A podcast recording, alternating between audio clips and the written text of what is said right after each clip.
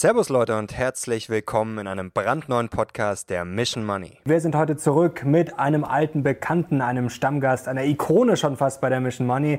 Und zwar ist er der Kapitalmarktstratege der Bader Bank, einer meiner Lieblingsgäste. Herzlich willkommen zurück, Robert Halber.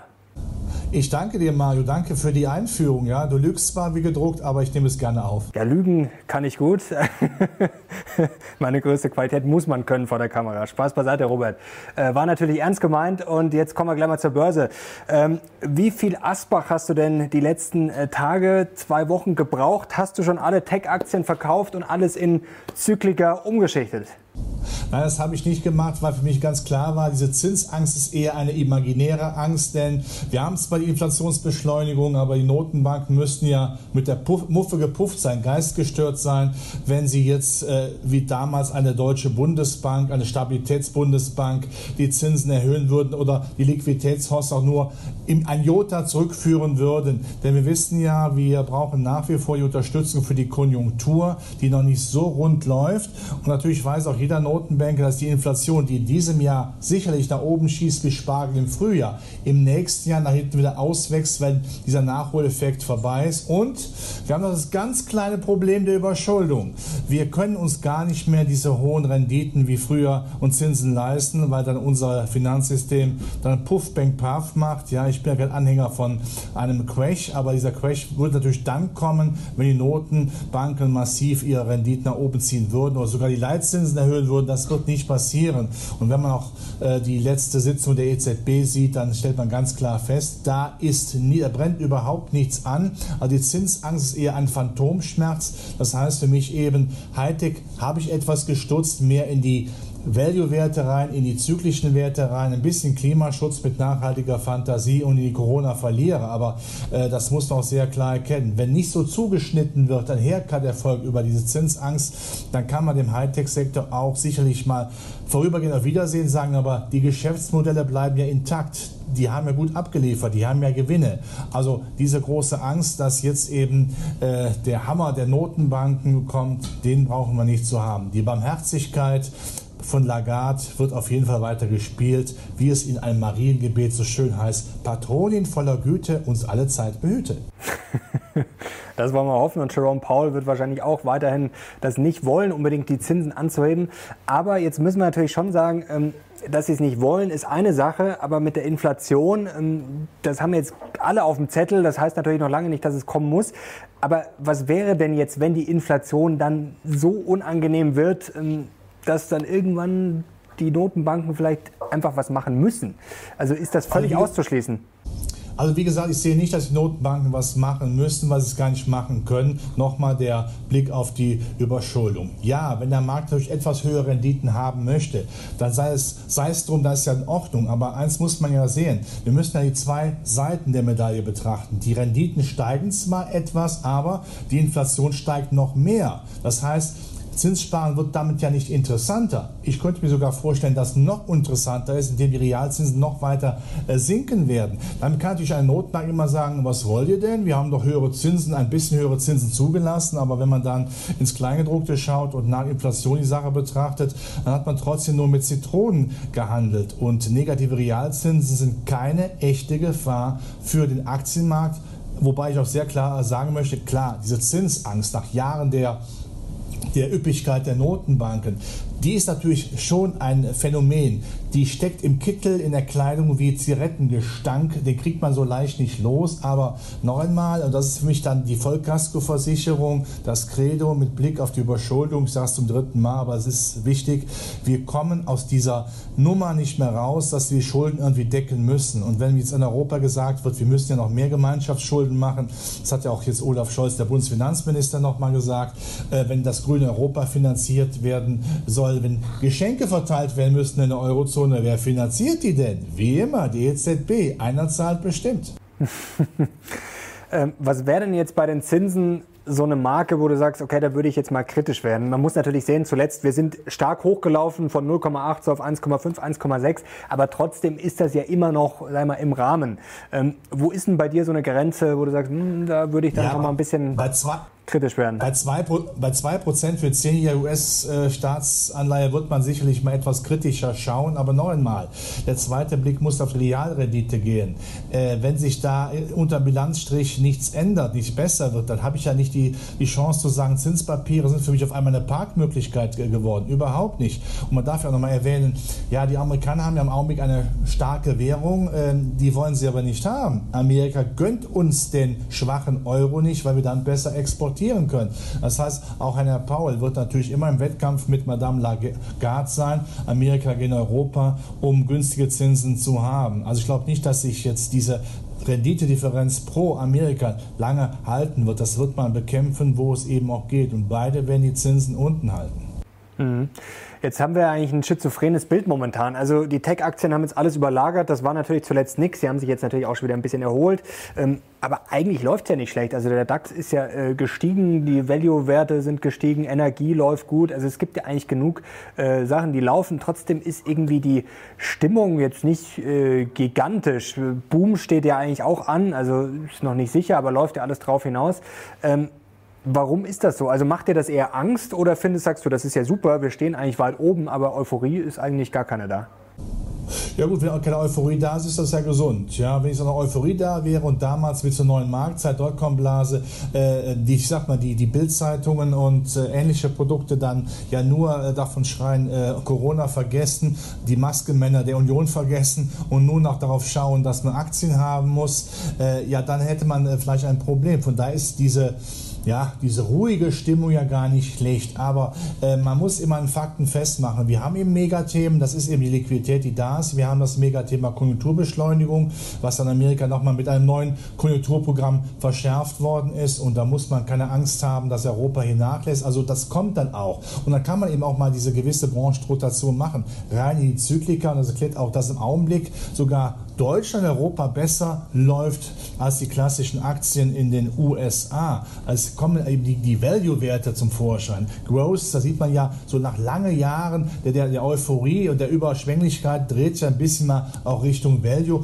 ohne aber von einer brutalen Branchenrotation zu sprechen. Man adjustiert. Man stellt eben fest, so ein Index wie der S&P 500, der läuft eben nicht mehr nur wie früher auf fünf Zylindern, eben die Hightech-Aktien, die großen, sondern er ist breiter aufgestellt. Wobei, das weißt du Mario, ich bin ein großer Anhänger der zweiten Reihe in Amerika, der Russell 2000.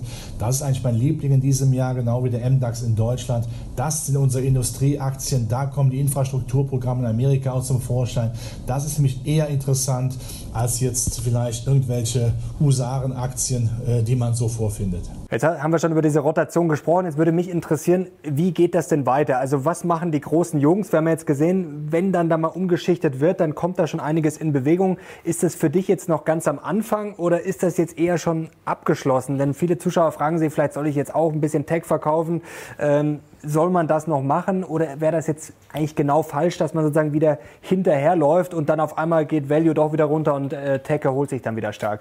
Also ich denke, Ende des Quartals werden die großen Jungs, wie du genannt hast, es gibt auch große Mädchen, dann äh, doch äh, vielleicht eher das Momentum spielen, indem sie genau das verstärken, was jetzt zuletzt gelaufen ist. Das könnte dazu führen, dass die typischen Value-Werte gewinnen werden, dass die stärkere Bedeutung haben. Das heißt, das ist dann nicht nur ein One-Hit-Wonder, das hat dann schon eine gewisse Tragweite. Man kann es auch gut verkaufen verkaufen. Die Konjunkturdaten werden ja besser, mehr Konjunkturprogramme, mehr Schulden in Europa. Das spricht ja dafür, dass eben gerade die, die, die Substanzwerte äh, nach vorne getragen werden. Da sollte man auf jeden Fall dabei bleiben. Und mit MDAX Russell, ich wiederhole mich da gerne, hat man ja durchaus auch Werte, die eben noch nicht so hoch bewertet sind wie vergleichsweise Hightech- oder Wasserstoffaktien. Das kann man das durchaus machen. Aber bitte auch, ich sage mal, alert ist, also im, im, quasi im wachen Zustand ist und schaut, äh, Hightech äh, ist ja nicht vorbei. Allerdings, das glaube ich schon, man sollte vielleicht eher die zweite Reihe bei Hightech mal sich genauer angucken. Vielleicht sogar ein TechDAX, nicht nur die ganz großen Werte, weil die Werte sind die ersten, die dann vor die Flinte kommen und rasiert werden. Mhm. Jetzt bist du ja ein alter Hase an der Börse, obwohl du natürlich noch äh, blendend jung aussiehst. Ähm, wie ist denn deine Erfahrung? ja, wir spielen uns halt die Bälle wieder super zu. Äh, wie ist denn deine Erfahrung? Ähm, Inflation und Zinsen. Also der sagen ja alle um Gottes Willen, natürlich sind höhere Zinsen äh, schlecht äh, für die Börse eigentlich. Aber es gibt auch viele Statistiken, die eigentlich zeigen, ähm, die Börse läuft eigentlich gar nicht so schlecht, außer wenn jetzt die Inflation, da gibt es ja die Untersuchungen von O'Shaughnessy, wenn die jetzt wirklich durch die Decke schießt, ist schlecht. Aber sonst eigentlich, ich sage jetzt mal auf gut Deutsch, ist es relativ wurscht. Wie ist da deine Erfahrung? Also erstmal, ich arbeite hart daran, so gut auszusehen wie du, aber ich will das in meinem Leben nicht mehr erreichen. So, Spaß beiseite. Zweites Thema. Ähm, ja, also äh, wenn die Zinsen steigen, ist das zunächst mal nichts Schlimmes für Aktien, weil das ja der Beweis ist, aha, hier ist wohl dann klar, dass die Kultur besser läuft. Das heißt, die Fundamentalunterstützung über Gewinne, über Umsätze für Aktien ist dann da. Es darf eben ein kritischer Punkt nicht überschritten werden, wo dann früher, wir reden ja von früheren volkswirtschaftlichen Zyklen, die Notenbanken gesagt haben, so aber nicht, jetzt müssen wir einschreiten. Aber genau das Zweite werden wir eben nicht bekommen. Ich erinnere nochmal noch mal daran, dass ja die Notenbanken ihre Inflationsdoktrin geändert haben, die ja sehr klar sind, ja, mit der, nicht mit der, äh, mit der feinen diplomatischen Attitüde eines Notenbankers von früher, sondern eher äh, mit dem Dampfhammer eines, eines Türstehers bei der Diskothek, der ganz klar sagt, wir haben jetzt lange Zeit keine Inflation gehabt, zumindest keine, keine offizielle Inflation. Dann können wir auch mal eine gewisse Zeit mit höherer Inflation äh, als Revanche als Wiedergutmachung sozusagen zulassen. Und das ist so klar formuliert, da muss keine Angst haben, äh, dass die Inflation in der Tat bekämpft wird. Und dann ist die Frage, ob denn Finanzteilnehmer, auch die großen Jungs oder die großen Mädchen, dass die wirklich äh, bereit sind, gegen die Notenbanken anzustinken. Das werden sie nicht machen, denn dann kann man sich nur verbrannte Finger oder im schlimmsten Fall eine blutige Schnauze holen. Wie stehst du denn jetzt zu dem Thema Boom? Also das ist ja alles äh, programmiert. Ähm, es hakt noch, gerade bei uns in Deutschland äh, beim Impfen machen wir jetzt ja nicht die beste Figur, aber es läuft ja grundsätzlich. Die Briten haben es ganz gut gemacht bisher. Die Amerikaner sehen jetzt auch wieder deutlich besser aus als letztes Jahr. Also kommt dieser Boom? Bist du da fest äh, davon überzeugt? Und wie glaubst du, wird sich das äh, dann auswirken? Denn eigentlich möchte man ja meinen, kann ja für die Börse nicht schlecht sein. Ja, ich glaube schon, dass die kulturelle Beschleunigung bekommt. Lassen wir Deutschland mal außen vor. Wir sind ja besonders vorsichtig, ja, durch die Virologen, die Politiker, die uns ja jeden Abend äh, den Abend versauen, auf Deutsch gesagt. Na? Ja gut, also Amerika ist weiter. China ist sowieso weiter und äh, gibt es andere Möglichkeiten in China, was ja keine Vorzeigedemokratie ist. Und die deutschen Unternehmen, die auch sehr stark mittlerweile im, im Ausland verkaufen, können ja eine gewisse Abstrahierung auch leisten. Ähm, aber selbst Deutschland wird immer mehr aufmachen müssen, weil ich, meine, das, man kann es ja klar formulieren, sagt auch der eine oder andere Ministerpräsident, die Leute haben die Schnauze voll. Und man kann nicht sehen Auges jetzt hier äh, die Dienstleistungswirtschaft kaputt gehen lassen. Also da wird schon mehr kommen. Und wenn jetzt eben auch schon ja offiziell gesagt wird, dass man ja im Sommerurlaub vielleicht mal schauen kann, da kommt ja dann auf jeden Fall auch dieser Nachholeffekt der Konjunktur. Aber ist eben ein Nachholeffekt, der ist irgendwann abgearbeitet. Das dauert eine gewisse Zeit, aber da ist er abgearbeitet. Dann, dann, versucht man ja das Ganze dann wieder auf eine stabile kulturelle Basis zu stellen. Und das ist ja auch das Ansehen der Notenbanken, nicht nur dieses Strohfeuer zu haben, sondern auch nachhaltig eine bessere Wirtschaft zu haben, sodass man gar nicht daran denkt, konjunkturell einzu, äh, ein, sich da einzuschränken, geldpolitisch, sondern eher noch, wenn es sein muss, mehr Konjunkturprogramme aufzulegen. Gerade das Thema grüne Technologie ist ja ein Riesenthema, wo viel Geld verbrannt werden muss. Äh, das Thema eben Europa zusammenzuhalten mit der EZB als Patent Kontext das Ganze zusammenklebt, damit keiner auf die Idee kommt, äh, äh, die Eurozone zu verlassen, nach dem Motto, du willst gehen, wie willst du haben, dass du bleibst? Okay, hier hast es. Ne? So ist das eben, ja, das kennt man ja aus privaten Bereich. Kleine Geschenke, oder besser gesagt große Geschenke, erhalten die Freundschaft. Äh, es ist ja nur die Kunst jetzt aus dem Inflationsdilemma, das verbal-erotisch so fein zu formulieren, dass alle überzeugt sind. Aber ich bin mir sicher, das schafft ja die EZB, die Europäische Union, die Eurozone. Das alte Motto, was nicht passt, wird passend gemacht. Das kennen ja nicht nur Handwerker. Wie siehst du das Thema nochmal mit der Inflation? Denn wir haben ja das Problem, dass die Leute letztes Jahr tatsächlich ja sehr viel gespart haben. Also die äh, Sparguthaben sind ja quasi hochgeschossen. Und wir haben dann natürlich das Phänomen, dass jetzt irgendwann wieder aufgemacht wird, dass die Leute aufholen, ähm, dass sie vielleicht auch noch im Hinterkopf haben, oh, Inflation, vielleicht kaufe ich dann doch jetzt lieber noch was, bevor die Preise dann steigen. Und äh, letztes Jahr konnte ich eh nichts machen. Also Leute wollen in Urlaub, wollen ins Restaurant, wollen, was weiß ich, kaufen, Klamotten, shoppen gehen. Also könnte das nicht schon so eine ungute Kombi werden.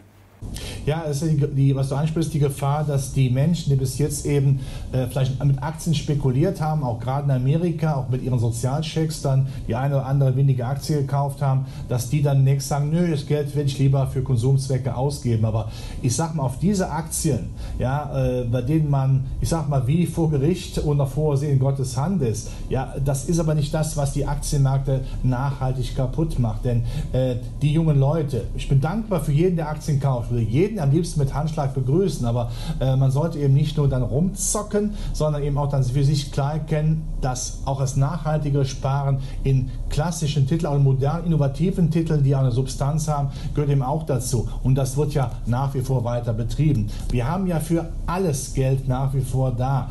Man kann sicherlich sagen, jetzt äh, haben wir das Konjunkturprogramm, jetzt werden nochmal diese heißen Aktien in Amerika auch mit Sozialchecks bezahlt, aber danach kommt da wieder Ruhe rein, wird man auch stark wieder auf die Klassiker achten und zu den Klassikern hören eben auch die Hightech-Werte. Also von daher äh, muss man nicht Angst haben, wenn die, die Reisebüros wieder aufmachen, wieder geflogen werden kann, dass der Aktienmarkt dann in sich zusammenbricht. Man hat Geld für alles. Man kann das eine tun, Aktien kaufen, ohne das andere zu lassen, in Urlaub zum Beispiel fahren. Weißt du, woran mich das gerade so ein bisschen erinnert? Wir hatten ja vor ein paar Jahren äh, das Spielchen, äh, da waren vielleicht einige, die jetzt zuschauen, gerade die Jüngeren waren vielleicht noch nicht an der Börse. Da ging es in Europa eigentlich immer darum, ähm, wenn es schlecht lief, da gab es ja damals Eurokrise und alles, also wenn es schlecht lief, war es für die Börse super, denn dann kam Super Mario Draghi und hat quasi die Zinsen gesenkt oder niedrig gehalten. Eigentlich ist da ja nach jeder Notenbank-Sitzung der DAX nach oben geschossen und wenn es gut lief, war es auch gut für die Börse. Also eigentlich äh, der Draghi-Put, also man konnte eigentlich gar nichts falsch machen. Also schlecht war gut für die Börse, gut war gut für die Börse. Äh, ist jetzt auch ein bisschen so, weil man sagen alle, ja, die FED, äh, wenn die Arbeitslosigkeit äh, noch hoch ist, dann ist irgendwie gut, weil dann macht die FED nichts. Und wenn es dann gut ist, dann ist es eigentlich auch gut. Aber eigentlich gibt es ja keinen Free Lunch. Also wir können ja jetzt quasi die Börse nicht irgendwie unendlich nach oben jagen, quasi finanziert von den Notenbanken, oder? Das muss ja irgendwann mal nach hinten losgehen.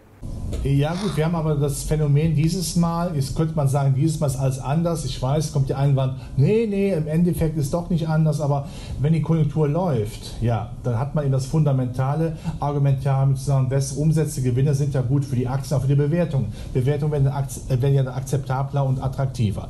Ähm, und da muss man eben jetzt in diesem Zyklus nicht erwarten, dass die Notenbanken dann einschreiten werden. Sie werden das laufen lassen. Sie wollen natürlich nicht so früh auch die Konjunktur abwürgen, denn da hätte man ja mit Zitronen gehandelt und äh, jetzt muss ich es leider zum vierten Mal sagen, die Verschuldung lässt ja auch keinen Raum für wirklich den Luxus höherer Zinsen. Aber in diesem Jahr macht ja Europa deutlich mehr Schulden. Schauen wir nun nach Italien, die ich als Menschen toll finde, aber die Stabilität haben sie, glaube ich, nicht erfunden. Ähm, das heißt, wir haben dann auf zwei Zylindern eine attraktive Aktiensituation. Die haben die fundamental Hosse, die beginnt und die Liquiditäts ähm, Hosse, die nicht enden werden soll, äh, enden wird. Das heißt, wir haben dann Volatilitäten. Es wird mal gefragt, ja, wann kommt denn die Konjunktur jetzt? Was ist mit den Corona-Impfungen? Geht das jetzt ruckzuck oder es verzögert sich? Das ist klar. Das führt dazu zum Tagesgeschäft, dass die Aktienmärkte mal Satz nach unten machen. Da bin ich froh drum. Das lässt nämlich Druck aus dem Aktienkessel der Aktienmärkte. Aber ähm, äh, solange eben das große Thema Anlagealternative nicht da ist, wo man früher mal Geld vielleicht mal ein halbes Jahr geparkt hat. Das haben wir nicht. Nach Inflation ist es ja verheerend, auch in Amerika. in Amerika im Augenblick ja, äh, wenn man es sieht, ja äh, negative Realzinsen. Das ist ja keine Alternative, wo ich sagen kann, da ruhe ich mich mal aus. Ich kann also gar nicht als großer, äh, große Jungs, große Mädchen, bleiben beim Thema, ähm, mir das Risiko auferlegen zu sagen, ich ziehe mich mal zurück. Wenn man jetzt den Nasdaq zum Beispiel sieht, die ja nur 11% verloren hatte bis vor kurzem, ja, Jetzt geht man offensichtlich wieder rein und man sagt, liebe Leute, da habe ich doch Substanz, es geht weiter, warum soll ich darauf verzichten? Ja? Klar, irgendwann äh, ist man daran gewöhnt oder eine Geschichte, dass auch mal so ein Aktienmarkt einen richtigen Satz nach unten macht. Aber, das haben wir schon oft besprochen, die richtigen Sätze nach unten kommen dann, wenn die Notenbanken, ich sag mal, die Liquiditätsbohle mit Selters verdünnen. Ich habe den Eindruck aber eher, dass wir haben das eben von Asbach gesprochen, dass einfach nochmal nachgeschüttet wird, wenn es denn sein muss. Aber weil es das so schön ist und weil Politiker das billige Geld mehr leben als alles andere. Das wollen wir hoffen, dass der Asbach nicht so schnell ausgeht. Ähm, eine Frage mal zu äh, GameStop und Co. Wir haben uns ja quasi äh, davor gesprochen, das letzte Mal, bevor das so richtig losging. Äh, wie hast du denn das alles so verfolgt? Also sagst du auch, gut, das ist zwar äh, wilde Zockerei, muss jetzt nicht unbedingt sein, aber ist eigentlich unterm Strich wurscht? Oder sagst du da auch eher, oh, wenn jetzt das so weitergeht, dann ist das eigentlich schon so ein bisschen Signal vom Untergang, weil natürlich schon sehr viele neue Anleger da sind, was wir natürlich alle begrüßen, ist super. Aber also eher Gefahr oder eher Chance? Das ist, äh, ich will nicht sagen, dass irrelevant ist, aber äh, die Angst, die dann äh, hochgeschrieben wird, dass jetzt die kleinen Anleger da einen Markt so nach oben verzerren, äh, Volatilitäten verursachen, das ist das Segment eben auch von Aktien, naja, wo man sagen muss, das Geschäftsmodell ist vielleicht gar nicht so attraktiv. Und nur um aus, ich sag mal, aus, aus Gründen des Antikapitalismus jetzt den Hedgefonds ins Bein grätschen zu müssen, ja, es mag ja ehrenhaft sein, aber ähm, das ist dem Aktien Aktienmarkt, wenn es nicht überhand nimmt, und da wird Amerika sicherlich zur Not auch die SEC einschalten und sagen, liebe SEC, übersetzt mit spanische Inquisition, wird man eben auch zulassen, dass eben das, was da im kleinen Segment passiert, bei diesen großen Aktien, nicht sich überträgt auf die Klassiker. Und äh, die Hedgefonds greifen ja am liebsten ich sag mal, wie der Löwe in der Prärie das angeschlagene Gnu an, nicht die stabilen großen Aktien, da würden sich die Finger verbrennen. Und äh, äh das mag vielleicht nicht jedem deiner Zuschauer jetzt gefallen Hedgefonds haben durchaus eine vernünftige Funktion, die Flurbereinigung. Sie sollen eben diese extrem übertriebenen Aktien auf den Boden der Tatsachen zurückholen.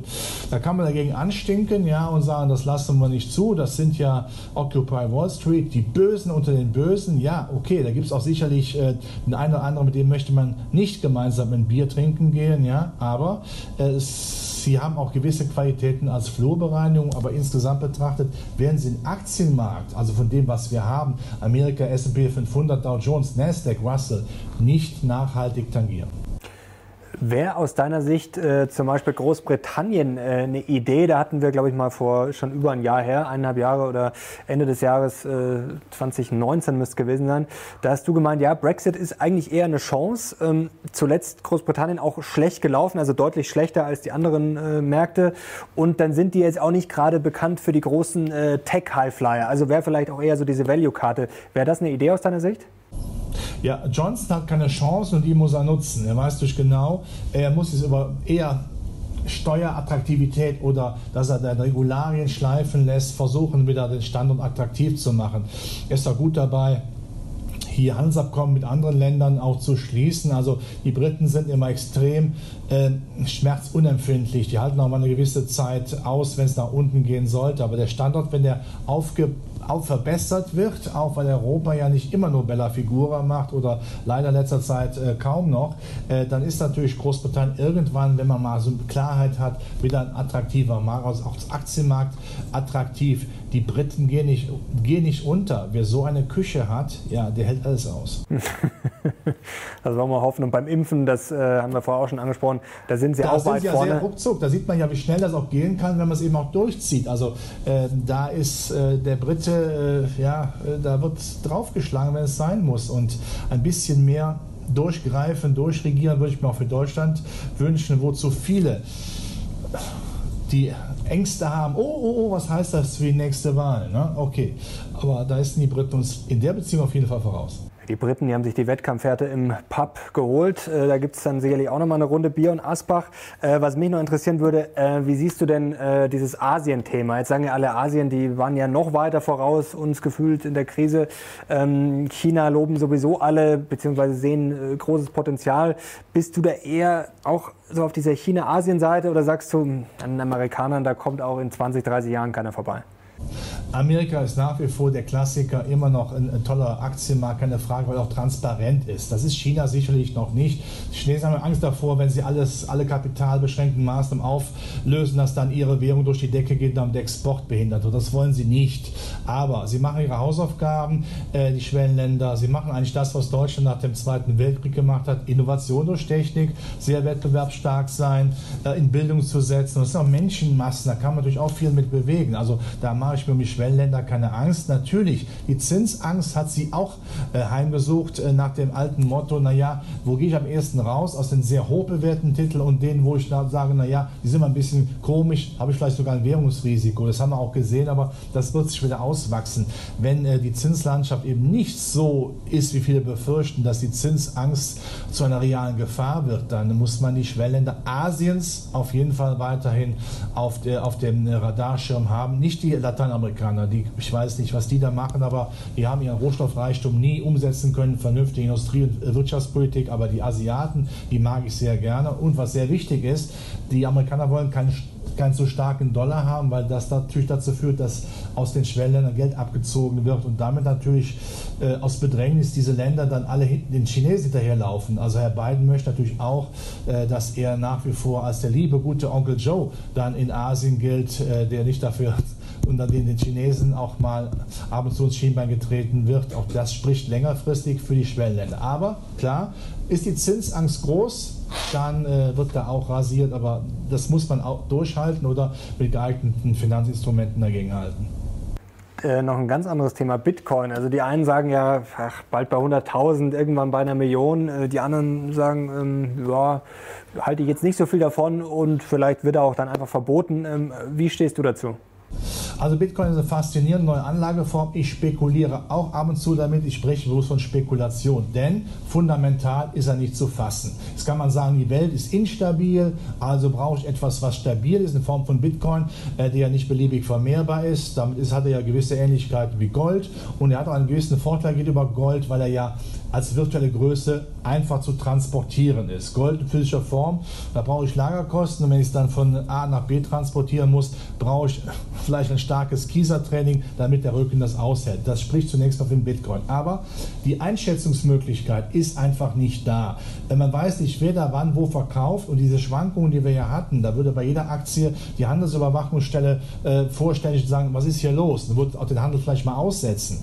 Das ist nicht sauber. Und die Volatilität, diese Dramatik, die muss man aushalten. Da gibt es einen oder anderen Erfinder eines neuen Autos, der meint, der müsste dann äh, äh, für Bitcoin Werbung machen und ist vielleicht vorher investiert. Das ist auch nicht sauber. Und ähm, die Notenbanken werden sich sicherlich nicht äh, diese Laus in den Pelz setzen und sagen und zusehen, wie der Bitcoin zu einem Zahlungsmittel werden wird. Da werden sie ihn nicht verbieten, aber zunächst regulieren. Ja, da behaupten, das geht gar nicht. Doch, das geht. Das kann man schon machen. Und die Frage ist ja immer auch bei so einer Volatilität, Schwankungsbreite, ob es ein Zahlungsmittel denn äh, geben kann. Wenn ich jetzt äh, oder jetzt, äh, wenn du dir ein BMW oder ein Premium-Auto kaufen willst beim Händler um die Ecke und der will Bitcoin oder du nimmst Bitcoin als Zahlungsmittel, er Pech hat, hast bezahlt, fällt der Bitcoin in dem Augenblick um 20 Prozent. Das hatten wir auch schon in diesem Jahr äh, an einem Tag. Das ist schwierig. Also da muss Ruhe reinkommen. Nicht umsonst wollen ja auch die, die, die Eurozone und Amerika die digitale Währung einführen, damit da eben was dagegen gehalten wird. Aber, das sage ich auch, er kann sich in der Tat noch verzehnfachen. Aber er kann sich auch zehnteln. Und das kann man schlecht fundamental begründen. Aber nur zu sagen, die Welt ist schlecht, jetzt gucke ich auf ein anderes äh, äh Gut, so einfach ist dann nicht. Also wer die Sicherheit will, ist mit Gold besser aufgehoben. Aber wer spekulieren will, das mache ich auch gerne Bitcoin, soll es von Herzenslust machen. Aber die Schwankungen, die sollte man aushalten, beziehungsweise immer eine große Packung Valium auf dem Tisch liegen haben. Robert, dann kommen wir noch kurz zum Fazit vielleicht. Äh, für unsere Zuschauer zu Hause, deine Worte sozusagen zur Börse, äh, wollte ich schon zum Wort zum Sonntag sagen. Ähm, was erwartest du jetzt konkret auf den Punkt kurzfristig für die nächsten Wochen, Monate und wo stehen wir aus deiner Sicht am Jahresende? Ich sehe mehr Volatilität, Schwankungsbreite in den nächsten Wochen, weil durch die Zinsangst immer noch da ist. Die Frage, wann kommt die Konjunktur? Was machen wir mit Corona? Aber das wird die Börse aushalten. Und längerfristig wird die Börse sagen, so, wir haben keine Zinsangst, das ist nur ein Phantomschmerz, das lassen die Notenbanken nicht zu. Und dann sollte man sich die Aktien vor äh, die Augen oder ins Depot legen, wo man sagt, da habe ich eine Story zu erzählen. Das ist die konjunkturzyklische Abteilung, gerade in der zweiten, dritten Reihe, auch in Europa und Deutschland. Da hört ein bisschen Schwellenland Asien dazu und auch äh, USA, sodass ein DAX sicherlich, das ist jetzt vielleicht noch nicht mal sehr, sehr verwegen, durchaus Ende des Jahres äh, die 15.000er Marke passiert haben kann. Also den Aktienmarkt treu bleiben und wer sich äh, nicht traut, macht eben regelmäßige Aktiensparpläne. Das ist dann auch so die, die, die, ich sag mal, die Einstiegsdroge in den Aktienmarkt, um da mit dabei zu sein. Ja? Aber äh, jetzt nicht äh, den Crash-Propheten dann äh, zuhören, ist mich doch etwas länger. Ich sage trotzdem noch zwei äh, Sätze. Ja, ich habe jetzt keine Dramaturgie, äh, Dramaturgie hier geschildert wie äh, Untergangsfällen, aber äh, die Politik will keinen Untergang. Denn wenn der Untergang heute passiert, haben wir morgen Unruhe auf der Straße. Das will niemand. Die Welt ist instabil, das beschreibe ich zu jeder Tages- und Nachtzeit. Was soll man machen? Machen wir das Beste draus, setzen wir im Zweifelsfalle auf Aktien und Sachkapital. Und Asbach, Robert. Herzlichen Dank dir. Möchte, das möchte gerne. Danke dir. Hat wie immer großen Spaß gemacht. Mir auch, Mario, dass dir gut geht. Danke, ja. ich glaube, wir sehen uns bald wieder. Und wenn ihr Robert wieder sehen wollt bei der Mission Money, dann gebt einen Daumen hoch und natürlich auch für seinen Auftritt heute. Danke dir, danke euch fürs Zuschauen. Wir sind jetzt raus. Kommentiert fleißig. Bin gespannt, was ihr dazu sagt und wie ihr die Börse seht in den kommenden Wochen und wo wir am Jahresende stehen. Danke, danke. Wir sind jetzt raus. Ciao.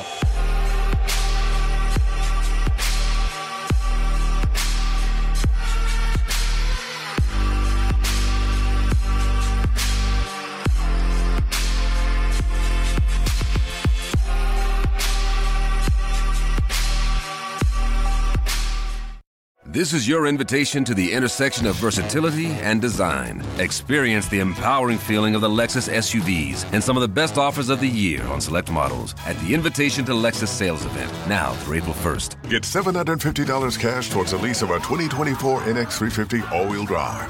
Experience amazing at your Lexus dealer. Call 1 800 USA Lexus for important lease cash offer and pricing details. Restrictions apply. Not all customers will qualify. Offer available in the Lexus Eastern area and it's April 1st, 2024.